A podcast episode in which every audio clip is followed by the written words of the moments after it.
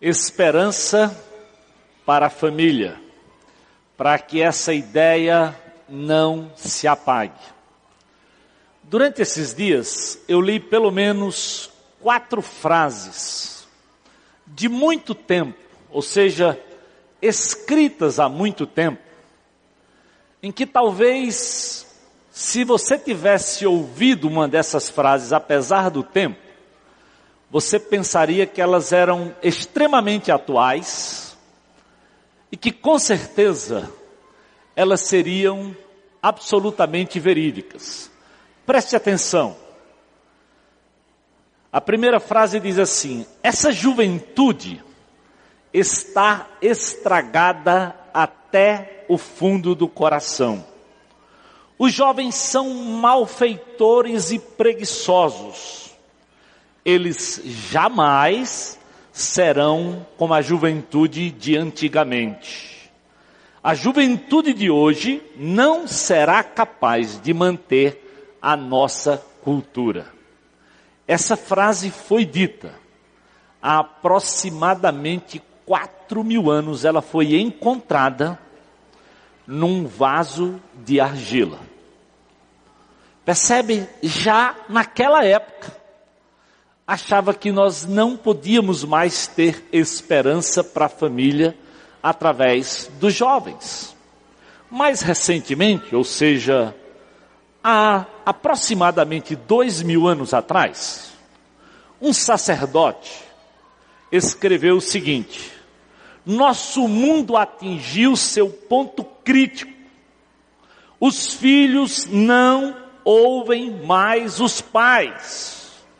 O fim do mundo não pode estar longe. Isso foi escrito há dois mil anos atrás. Vamos chegar um pouquinho mais perto do nosso tempo. 720. Não tenho mais nenhuma esperança no futuro do nosso país.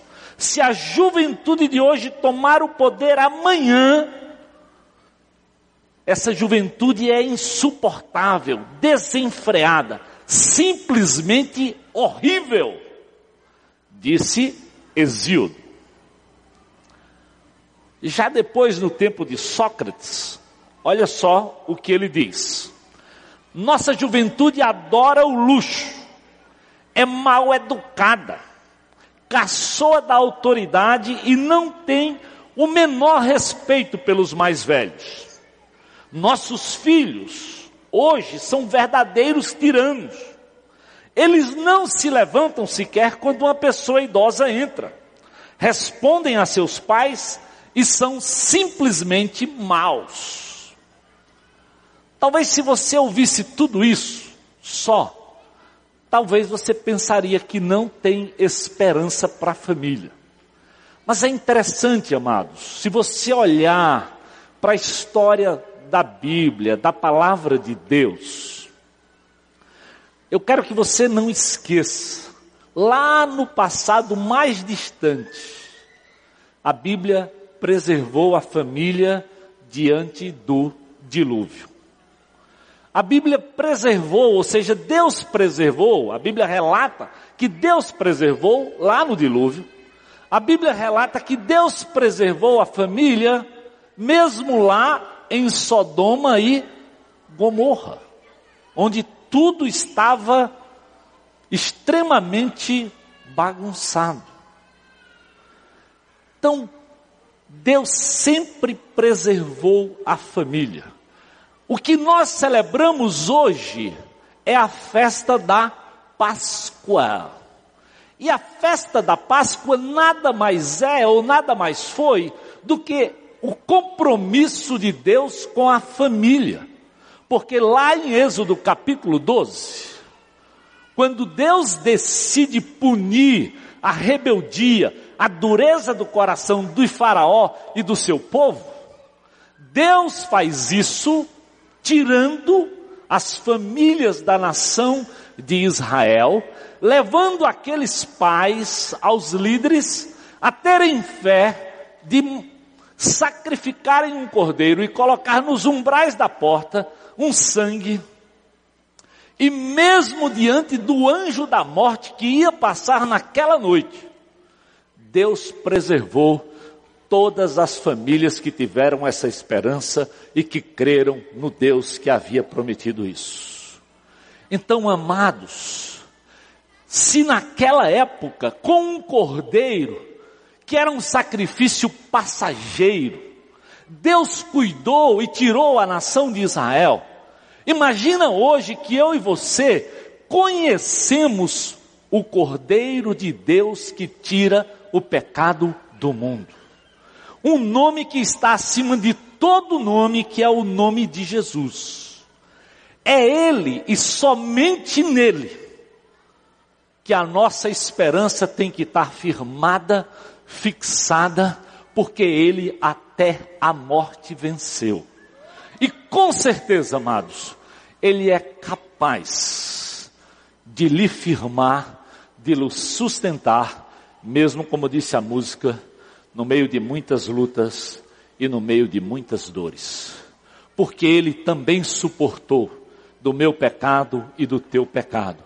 E porque Ele consumou a sua obra. É por isso que apesar de todas as lutas, nós ainda podemos ter esperança. Abramos as nossas Bíblias em Romanos capítulo 5. Romanos capítulo 5 eu já sei que esse não é um texto escrito especificamente para a família. Mas esse é um texto que nos fala da nossa esperança em Jesus, que tem a ver com a minha vida, que tem a ver com a tua vida como pai, como mãe, como jovem, como adolescente, que nos mostra que a nossa esperança como pessoa e como família está centrada na pessoa de Jesus Cristo.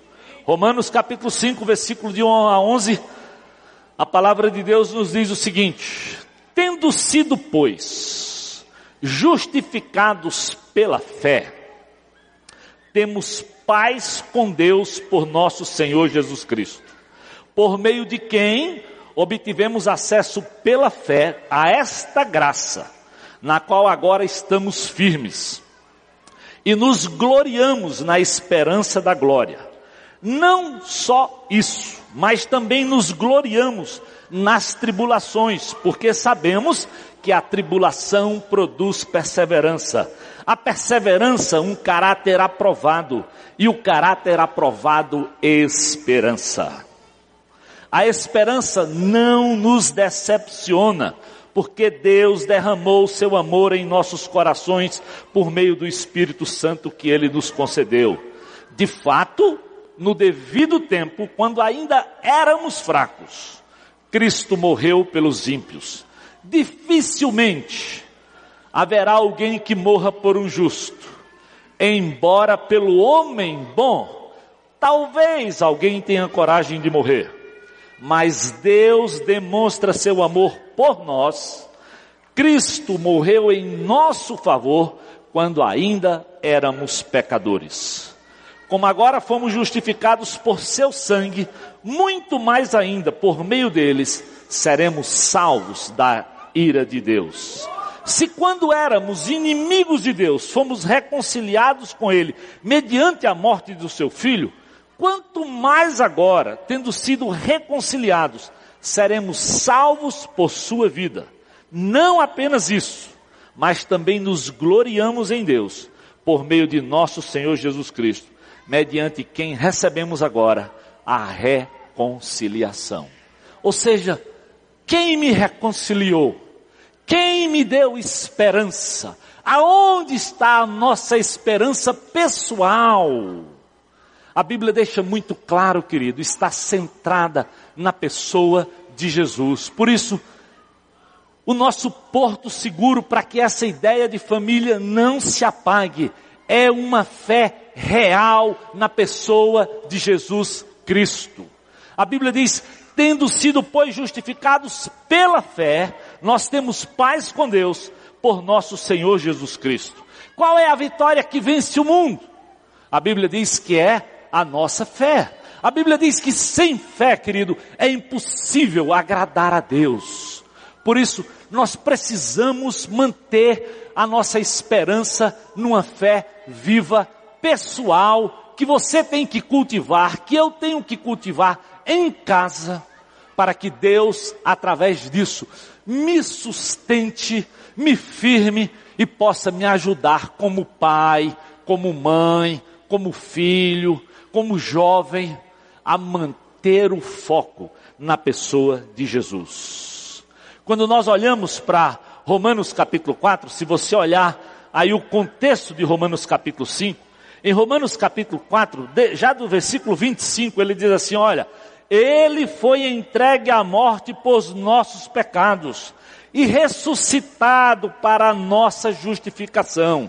Então, quando nós celebramos a ressurreição de Jesus, quando nós celebramos a vitória dele, nós temos que lembrar que essa vitória foi específica para mim e para você, para que nós continuássemos crendo que nele nós alcançamos uma justiça de Deus, não a minha, não a tua justiça. É por ele, amado.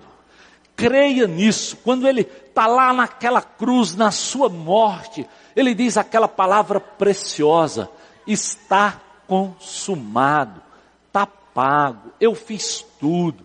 Agora, vocês podem ser justificados à medida que creem, que aceitam, que entende a obra e o sacrifício do Senhor Jesus Cristo. A Bíblia diz ele foi entregue, ou seja, ele já consumou essa obra. Ele já nos justificou. É essa fé que me dá, como pai, estabilidade espiritual, para que eu possa cuidar da minha família. Nós precisamos de uma segurança. E nada, nada pode dar mais segurança a um homem, a uma mulher, a uma pessoa, do que crer na pessoa e na obra de Jesus Cristo. Amados, não é à toa que o salmista já nos diz lá no conhecido Salmo 23. Quando nós estamos nele, até mesmo diante das mais tristes coisas da vida, eu não temerei. Ele diz, porque eu sei que a tua vara, que o teu cajado, me consolam, me sustentam nesses momentos diante do vale da sombra da morte. E quem tem família sabe das lutas, dos problemas. Não tem essa história daquela família perfeita, maravilhosa, que às vezes as pessoas pensam que é assim a casa e a família do pastor. Amado, a Bíblia já diz claramente, todos nós somos pecadores. Eu já nasci em pecado. Então, você, eu, todos nós precisamos nos agarrar a essa esperança, a essa obra, a essa justificação que Jesus fez por você e por mim. É interessante que lá em Romanos capítulo 4, versículos 7 e 8, olha o que a Bíblia diz. Romanos capítulo 4, se sua Bíblia estiver aberta lá, versículos 7 e 8, diz assim: Como são felizes aqueles que têm suas transgressões perdoadas cujos pecados são apagados. Como é feliz aquele a quem o Senhor não atribui culpa. A nossa felicidade, querido, não está no que nós conquistamos, não está no que nós ganhamos, nos títulos que nós temos. Isso é bobagem, isso é balela, isso é passageiro. A nossa felicidade, felizes são aqueles que têm suas transgressões perdoadas, e isso só acontece quando um homem, quando uma mulher, quando um jovem, quando uma criança, seja quem for, entende e se entrega pessoalmente ao Senhor Jesus Cristo. Então só há esperança para a família, querido, se a nossa esperança estiver centralizada na pessoa de Jesus. Só são felizes aqueles que não carregam em si culpa. Não tem tragédia pior do que ser acusado pela sua própria consciência. Não tem uma maneira pior de viver família, de viver a vida, do que carregar um peso de culpa. E essa culpa e esse peso, só Jesus pode levar à medida que nós vamos a Ele, que nós confessamos, que nós pedimos perdão e que nós tratamos o nosso próprio pecado. É por isso, felizes são aqueles que têm suas transgressões perdoadas. É interessante que no capítulo 4, versículo 13, para que os judeus não tivessem dúvida, já que eles achavam e pensavam muito a respeito de Abraão, Paulo diz assim: olha, até Abraão foi salvo pela fé, não pela lei. Diz assim, Romanos 4,13: Não foi mediante a lei que Abraão e a sua descendência receberam a promessa que ele seria herdeiro do mundo, mas mediante a justiça que vem da fé. Não é pelo que você faz, não foi pelo que Abraão fez, não foi porque ele levou Isaac como sacrifício. Foi pela fé que ele tinha no Deus que o mandou fazer aquilo. Foi pela fé que ele foi justificado. Foi pela fé que Deus manteve a, a esperança dele. E é por essa fé, por essa obra que Jesus faz no meu e no teu coração, que nos sustenta, mesmo percebendo que essa sociedade de hoje não é talvez diferente do que aqueles escritores há anos atrás escreveram. Às vezes nós pensamos que o conflito de gerações só acontece na nossa época. Olha, esses dias meu filho, meu filho perguntou assim, pai, meus amigos não entenderam o que é plá. Ele é conversa, eu sou plá. Pois é, na nossa época nós saberíamos, né? Plá é uma forma de conversar, era um, era um adágiozinho que os jovens usavam. Hoje eles já não entendem mais. Porque o conflito de gerações, ele vai mudando, vai ganhando novas formas, novos vocabulários, mas ele continua lá. E onde tem que ser o nosso ponto de encontro, diz a música? Só em Deus, só em Jesus, querido. É que nós encontramos um denominador comum que pode sarar, que pode restaurar, que pode nos dar essa esperança. Foi a esperança de Abraão, não a lei, mas a fé. Romanos 5:1 diz: "Porque é essa fé que traz paz com Deus. Como ser um agente pacificador dentro de casa sem conhecer essa paz? Como? Se a paz é fruto do espírito, se bondade é fruto do Espírito, sem conhecer Jesus não recebemos o Espírito. Então, é impossível sem fé agradar a Deus. É impossível sem fé, sem andar com Deus, conseguirmos pensar que a ideia família não vai se apagar. Então, o desafio, amado, é que muito mais do que celebrar a vitória de Jesus sobre a morte e sobre a ressurreição, é preciso que de verdade você se lance, se prostre diante dele, clame, peça que ele lhe capacite cada dia para nós vivermos essa vitória dessa fé que ele nos deixou na sua pessoa e na sua obra. Fé que traz paz. E é interessante o que Jesus nos ensina no próprio Evangelho de João, no capítulo 14, versículo 27, ele diz assim: que essa paz lança fora todo medo. Ele diz: Olha, deixo-lhes a paz, a minha paz eu lhes dou, não a dou como o mundo dá. Não se perturbe o seu coração, não tenham medo. João 14, 27. Ele nos deixou a paz. Não a paz que o mundo conhece, que às vezes as pessoas pensam que paz é simplesmente ausência de guerra, que ter paz é quando tudo está muito tranquilo. Não, não, não, não. É muito mais. É alguma coisa que vem de dentro do coração, que tira de nós o medo, que mostra que a nossa segurança, que o nosso consolo, tem um nome que está acima de todo nome, que é o nome de Jesus.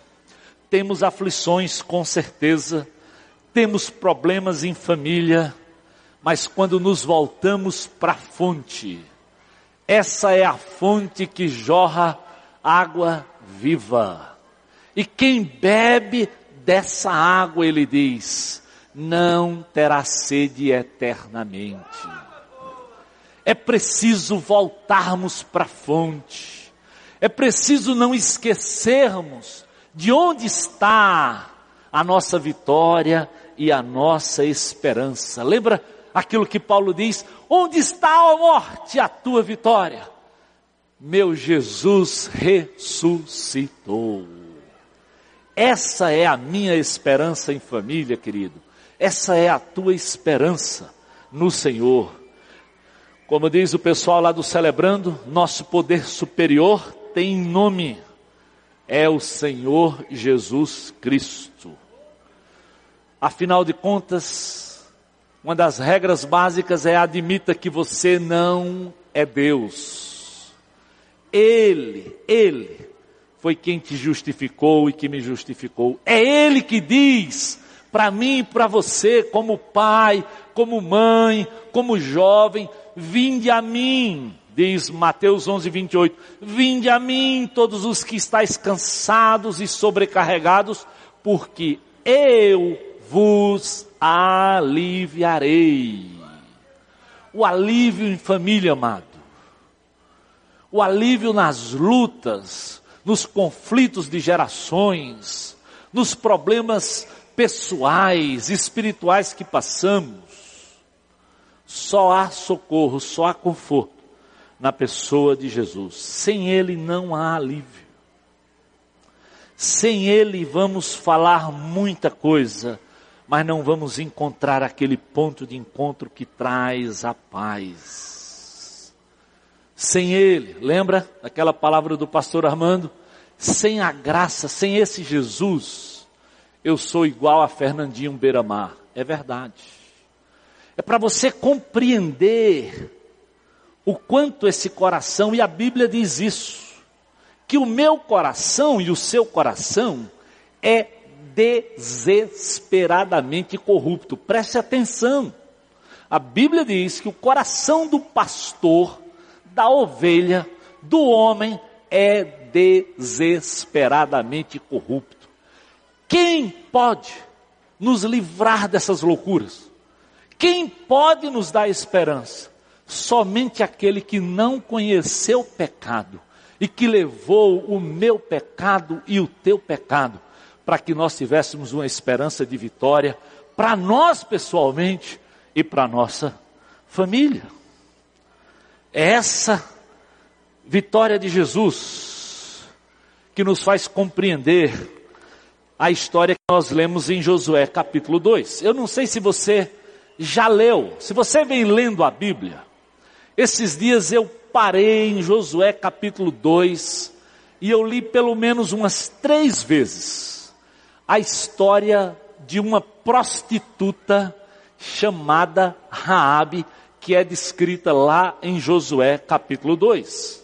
É interessante que em Josué capítulo 2, versículo 9, é aquele momento em que o povo de Deus vai espiar a terra, então eles vão a Jericó para ver como era Canaã, como era Jericó e como eles podiam entrar em Jericó. Imagina com quem eles se encontram lá naquela, naquela ida a Jericó, com uma prostituta. Mas é interessante que quando aquela prostituta encontra os espias, ela diz assim: Eu sei que o Senhor deu a vocês essa terra. Opa! Uma prostituta, mas ela estava ligada no que Deus estava fazendo. Quando chega no versículo 10 de Josué 2, ela diz: Temos ouvido como o Senhor secou o mar vermelho perante vocês. Ela estava voltando-se para a história, ela estava tentando saber, mesmo sendo prostituta, do que Deus estava fazendo. E no versículo 11, olha o que ela diz no capítulo 2: Sabemos que o Senhor, o seu Deus, é Deus acima nos céus e embaixo na terra. Ela tinha fé nesse Deus poderoso, mesmo sendo uma prostituta. E amado, a história diz como Deus cuidou dessa mulher e da sua família. Então, às vezes quando a gente diz assim, ah, nós, só precisamos trabalhar não da família arrumadinha, mas da família disfuncional. Eu quero dizer, eu nem conheço família tão arrumadinha. Porque se todos somos pecadores, todos nós carecemos da mesma graça, da mesma fé, da mesma esperança na pessoa de Jesus. É balela acreditar que simplesmente a nossa religiosidade, o formalismo da nossa aparência, diz algo do nosso interior. A Bíblia já nos diz, Deus não está vendo essa aparência, Deus conhece o interior. E se Ele olhar o teu coração e o meu coração, amado, você sabe, eu sei, que Ele é ruim e pecador. Então eu e você precisamos dessa mesma fé, desse mesmo Jesus que Raabe, mesmo sendo prostituta, tinha fé. Josué 2, 12 e 13. Ela diz para aqueles homens: Jurem-me pelo Senhor. Presta atenção, onde é que estava a esperança de Raabe? Josué 2, 11 e 12. Jurem-me pelo Senhor. Não estou acreditando em vocês, homens. Não é em vocês, espias, que eu vou confiar. Jurem-me pelo Senhor, que assim como eu fui bondosa para com vocês, vocês também serão bondosos com a minha família. Me deem um sinal seguro de que pouparão a vida de quem? Do meu pai, da minha mãe de meus irmãos, de minhas irmãs e de tudo que lhe pertence. Livrem-nos da morte. E sabe o que os espias dizem para aquela mulher? Em Josué 2, 18 e 19. Se quando entrarmos na terra, você não tiver amarrado esse cordão vermelho na janela pela qual nos ajudou a descer, se não tiver trazido para a sua casa o seu pai, e a sua mãe e os seus irmãos e toda a sua família, qualquer pessoa que sair da casa será responsável por sua própria morte. Nós seremos inocentes, mas seremos responsáveis pela morte de quem estiver na casa com você, quando caso alguém toque nessa pessoa. Ou seja, eles desafiam Raabe a ter uma atitude de fé. Qual era a atitude de fé, Raabe? Coloca um cordão vermelho. Acredite que Deus vai nos mandar aqui de volta. Acreditem no que Deus vai fazer e aquele cordão será um símbolo de que você está ligada, que você está sintonizada, que você teve fé no juramento que nós estamos fazendo com você diante do Senhor. E Josué 2, versículo 21 diz assim: E ela amarrou o cordão vermelho na janela. A prostituta, aquela mulher que talvez ninguém dava nada, que muitos, talvez religiosos, lá de Jericó, passaram batido, mas ela estava sintonizada na presença do Senhor. O seu coração, apesar das loucuras e dos erros, isso não tira dela. E a Bíblia não esconde o seu pecado, mas ela estava ligada no Senhor. E Josué capítulo 6, Josué capítulo 6, versículos 22 e 23. Josué 6, 22 e 23.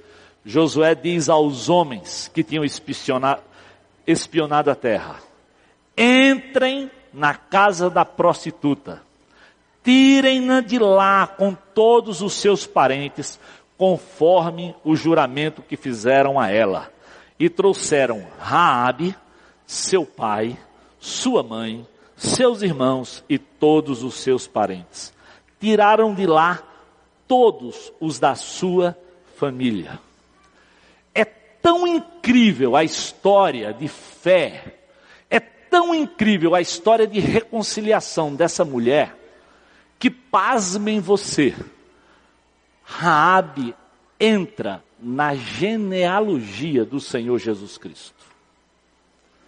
Então, amados, quando Deus quer dar esperança, quando Deus quer mudar a história, quando nós temos fé nesse Deus pode mudar a minha história, a tua história, a minha história de família, a tua história de família pode ser mudada por Jesus.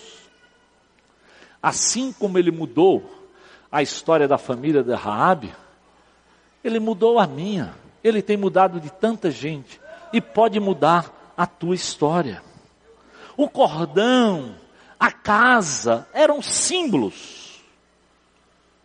Como o sangue lá em Êxodo capítulo 12. O sangue nos umbrais era uma atitude de fé que a família tinha que ter, matar o cordeiro e colocar o sangue lá.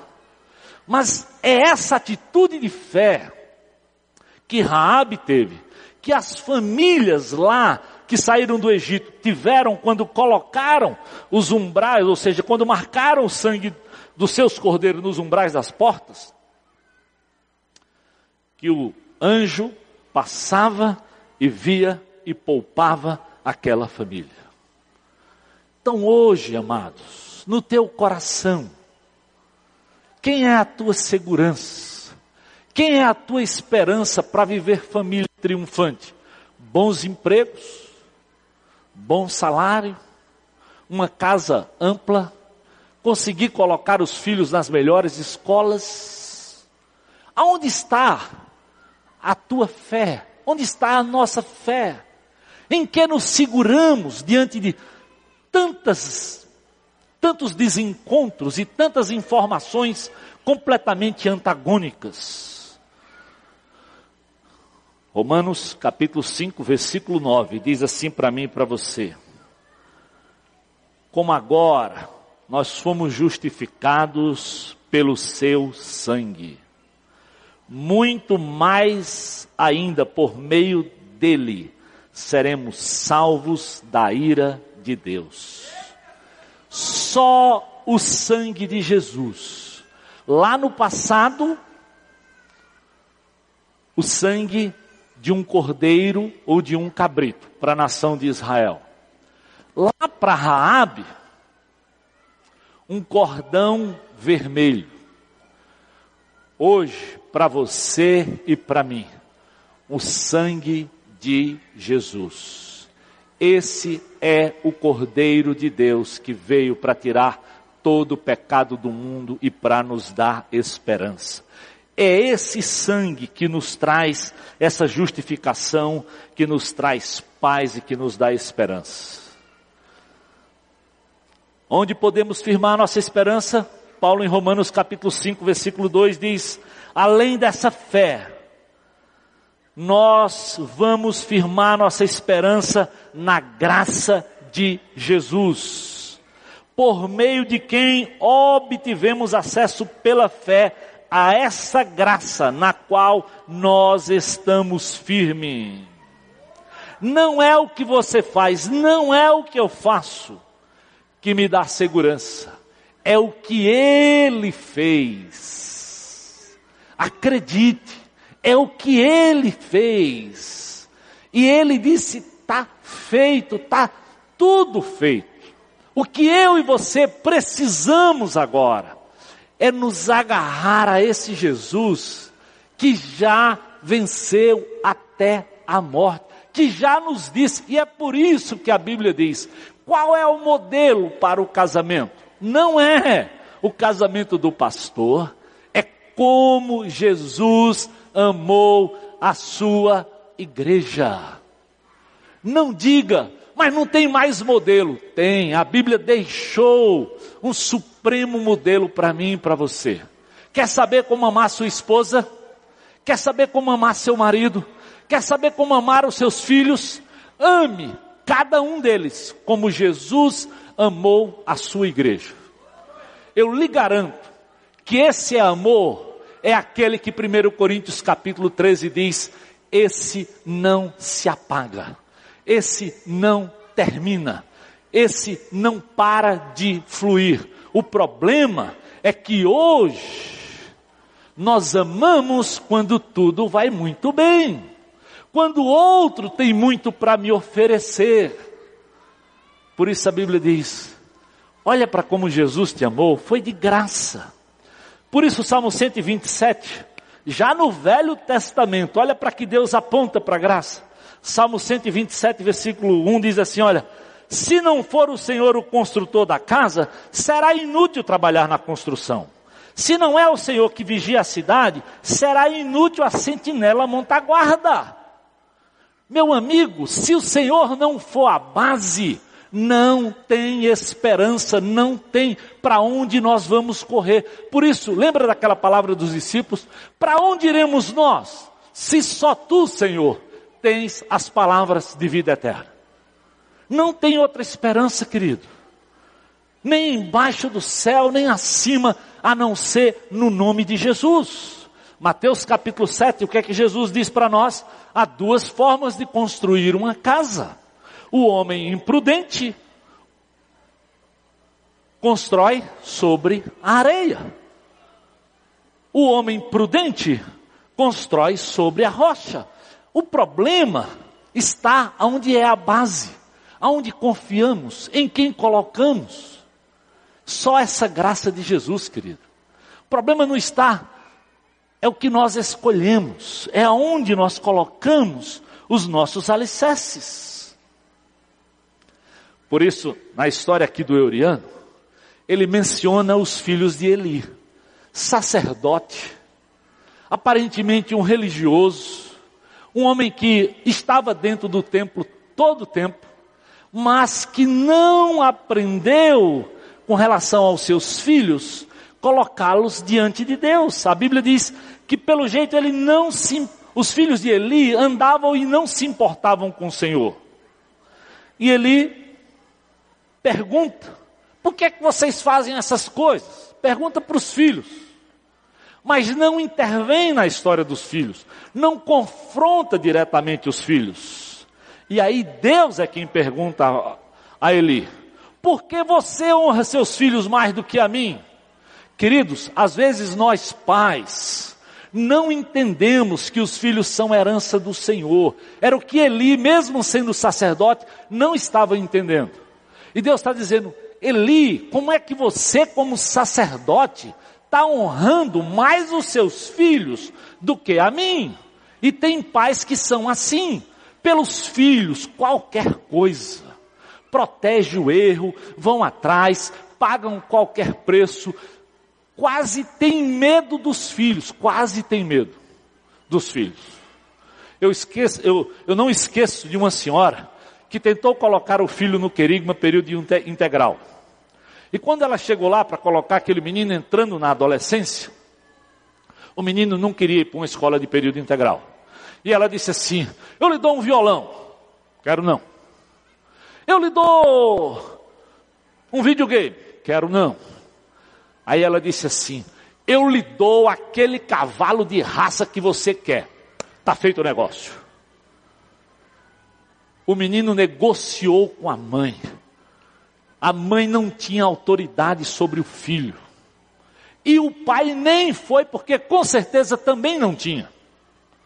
Então, amados, o que Eli fazia era omisso. Perguntava para os filhos ao invés de disciplinar os filhos. Eu diria que hoje é comum nós encontrarmos pais e mães que colocam os filhos antes do marido e antes da esposa. Amados, não quebra aquilo que Deus estabeleceu, ó. Jesus o marido, a mulher e os filhos. Acredite, Deus estabeleceu uma sequência. Marido e mulher, base para uma boa relação. Se vocês não conseguirem se relacionar, os seus filhos vão perceber. Então, cuidado.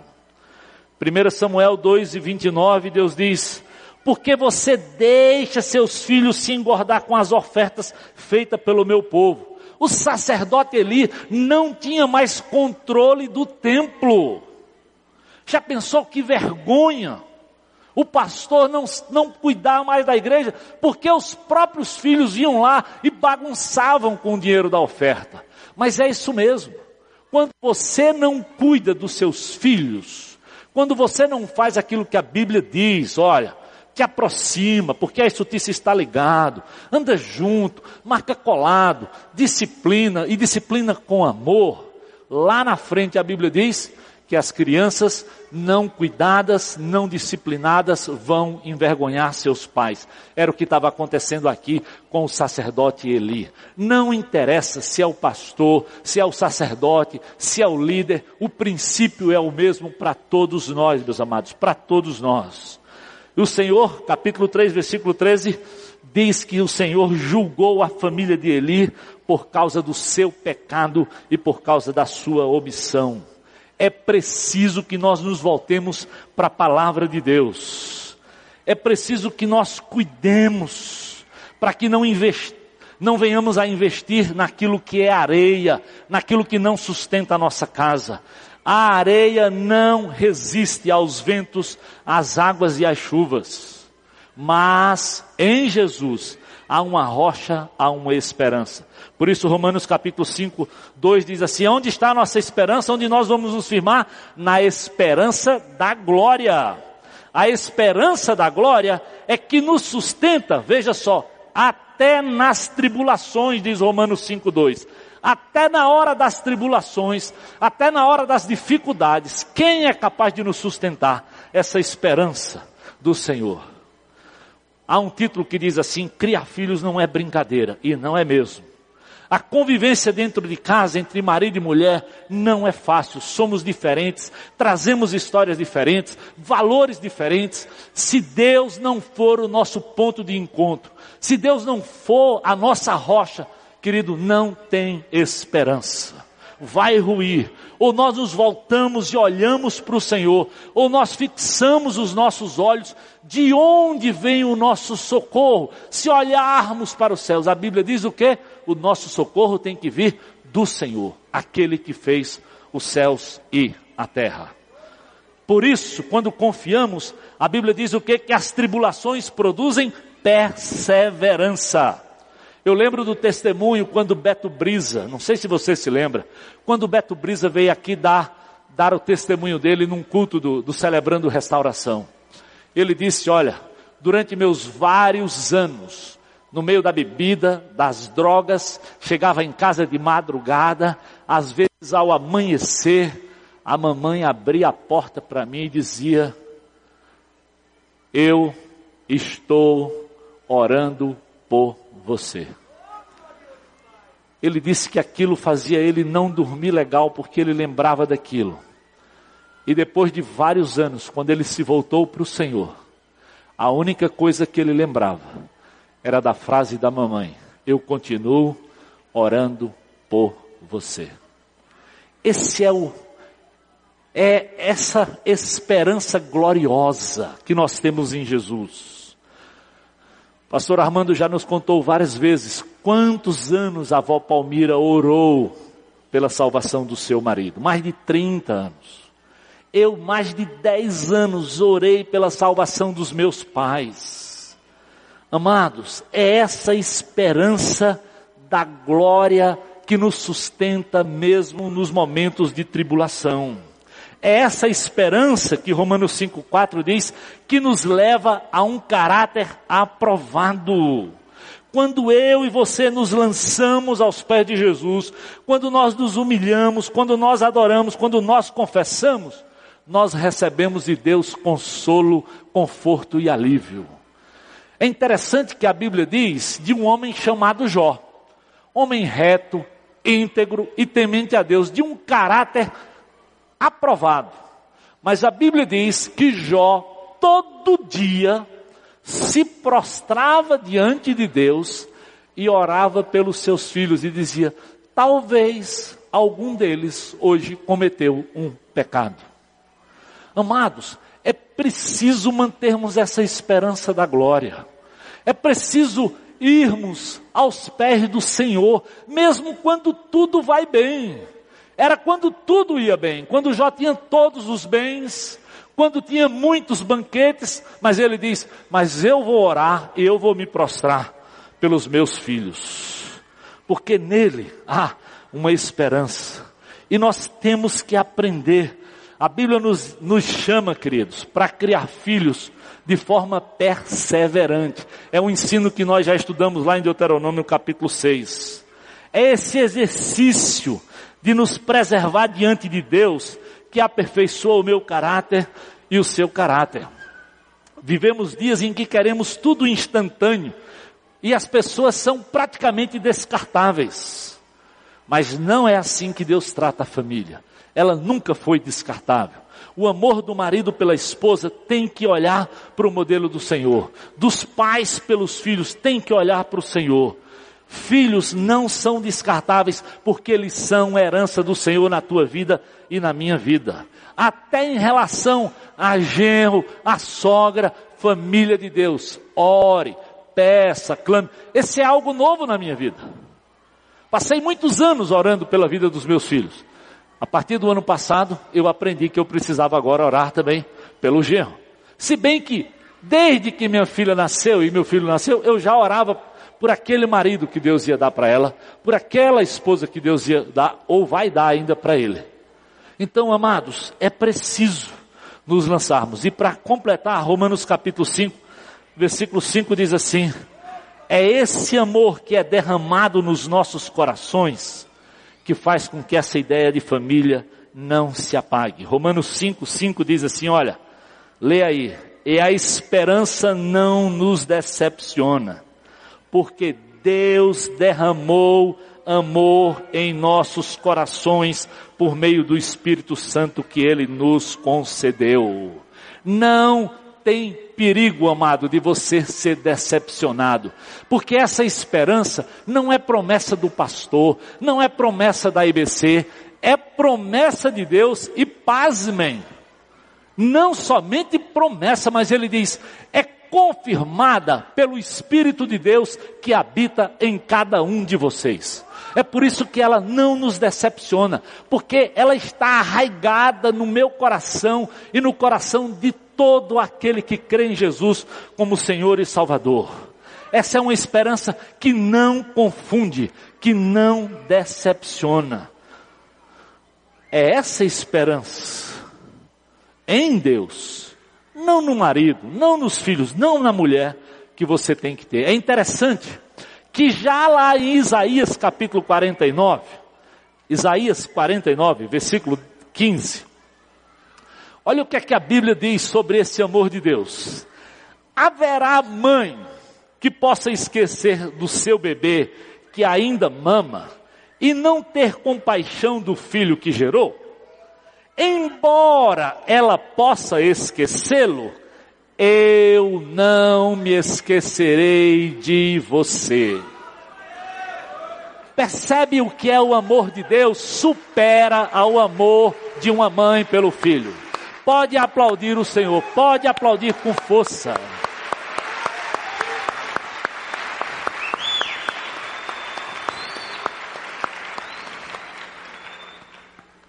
É esse amor, querido, que me dá alento todo dia creia você ou não. É esse amor que me sustenta quando eu oro pela igreja de Jesus. É esse amor que me sustenta quando eu oro pela minha esposa, quando eu oro pelos meus filhos, porque esse amor me foi otorgado e selado no meu coração pelo Espírito Santo de Deus. Nem morte, nem vida, nem principados, nem potestades, nem as coisas do presente, nem as coisas do porvir, nada nos separa mais desse amor de Deus que está em Cristo Jesus. A Ele, a Ele, a honra e a glória. É por isso que Paulo diz, presta atenção, se Deus é por nós, quem será contra nós? É nele que nós encontramos força. Esse amor não é coisa humana, é de Deus dado e demonstrado no Espírito. E é interessante que a Bíblia exemplifica isso muito claramente. Ele diz assim: olha, dificilmente, versículo 7, haverá alguém que morra por um justo. Embora, pelo homem bom, talvez alguém tenha coragem de morrer. Mas Deus demonstra seu amor por nós. Cristo morreu em nosso favor quando nós ainda éramos pecadores. Deus não condicionou o seu amor nem a mim nem a você. Por que é que nós temos que condicionar amor à esposa, aos filhos. Se ele for bonzinho, tudo bem. Se ele for obediente, tudo bem. Não foi assim que Deus me amou, nem Deus te amou. Então, amados, por isso ele diz assim: olha, quanto mais agora, ele nos reconcilia e somos salvos pela sua vinda versículo 11: Não apenas isso, mas nos gloriamos por meio de nosso Senhor, mediante quem nós recebemos agora reconciliação. Só em Jesus, querido, há uma reconciliação de marido para com esposa, de esposa para com marido.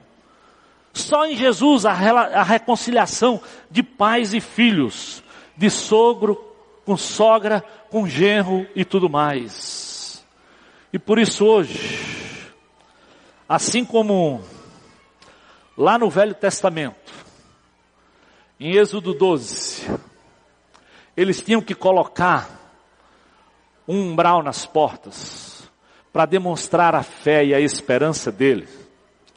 Assim como Raabe tinha que colocar um cordãozinho vermelho. Assim como Romanos 5:9 diz para mim e para você que só no sangue a justificação, a esperança. Nós queremos deixar hoje para você, para que a série não acabe aqui. Isso aqui é uma, é uma lembrança. Mas eu espero que assim como esse anel que está no meu dedo, que me faz lembrar do compromisso que eu tenho com meu Deus, eu espero que essa fitinha vermelha com esse adesivo faça lhe lembrar da sua família e de manter firme o seu compromisso de depender de Deus para cuidar dela. E é interessante que no Velho Testamento, os primeiros que foram desafiados a colocar a marca do sangue nos umbrais das portas foram os homens. E eu queria agora, se você é representante de uma família e está aqui hoje, homem, e está dizendo: eu me comprometo, pastor, a levar essa lembrança dessa série, para eu me manter em oração pela minha família, a depender de Deus para que essa ideia não se apague. Você que é homem, pode levantar em qualquer um desses que estão com a camisa verde, você pode pegar essa lembrança. Se você está assumindo o seu compromisso nesse instante, você que é homem pela sua família, depender do poder que há no sangue de Jesus. Aos homens, somente os homens.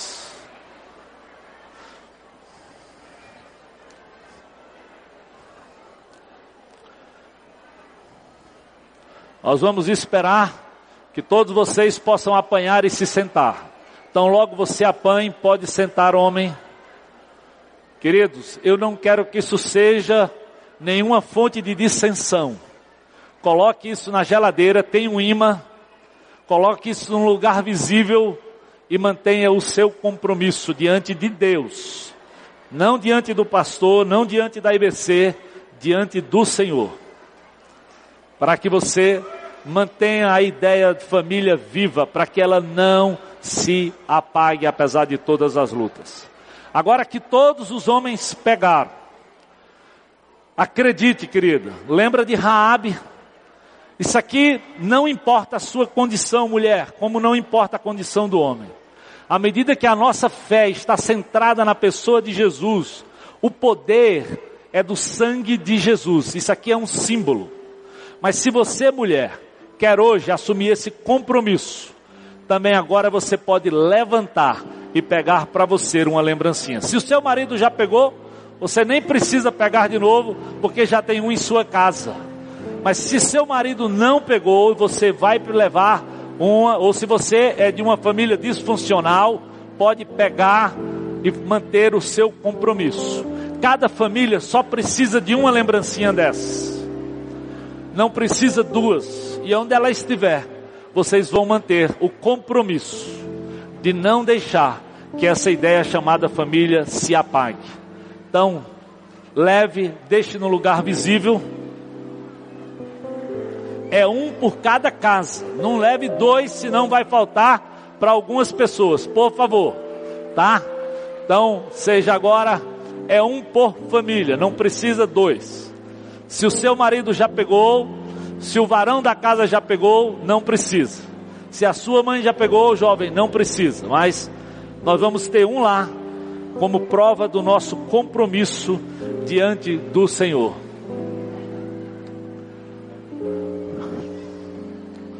Podem se assentar, todos que já pegaram, por favor, podem se assentar. Só quem não pegou pode vir ainda. Então, e eu quero dizer para você, talvez está nos visitando. Eu quero também deixar hoje o desafio para você. Esse sangue que essa fita simboliza é o que tem poder para te dar vida. Hoje é o domingo da ressurreição. E talvez hoje seja um dia especial para você encontrar esperança, para você encontrar vida na pessoa de Jesus. Então, se você está aqui hoje e nunca tomou essa decisão de aceitar Jesus, mas você está dizendo, pastor, eu quero hoje, nesse dia tão especial, em que celebra a vitória de Jesus sobre a morte, eu quero dizer que eu entrego minha vida a Jesus. Alguém levanta a mão, amém? Glória a Deus, aleluia, aleluia. Pode ficar de pé. A mais alguém levanta a sua mão bem alto. Mais alguém? lá atrás, aleluia, glória a Deus. Esse é o seu momento. Se há mais alguém, amém, estou lhe vendo lá. Glória ao Senhor. Alguém mais, levante o braço bem alto, diga: Eu estou entregando a minha vida a Jesus. Hoje, a minha esperança é que eu preciso. Amém. Estou lhe vendo lá. Glória a Deus. Glória a Deus. Se há mais alguém, não perca a oportunidade. É nesse momento que você pode entregar a sua vida a Jesus. Aleluia. Louvado seja o nome do Senhor. Obrigado, Jesus. Obrigado pela tua palavra. Obrigado por aquilo que Jesus fez por nós. Obrigado pelo sangue. Obrigado. Nós temos muito para te agradecer por essa vitória até sobre a morte. Abençoa as famílias da tua igreja, Senhor. Que esse compromisso seja sustentado pelo Espírito que nos foi otorgado, que habita em nós, para que oremos pelas nossas esposas, pelos nossos maridos, pelos nossos filhos, enfim, Senhor, por genros, por noras, por todos nós, para que o nome de Jesus, a tua glória, se faça presente e triunfe em nossas vidas. É a nossa oração, Senhor, em nome de Jesus. Amém.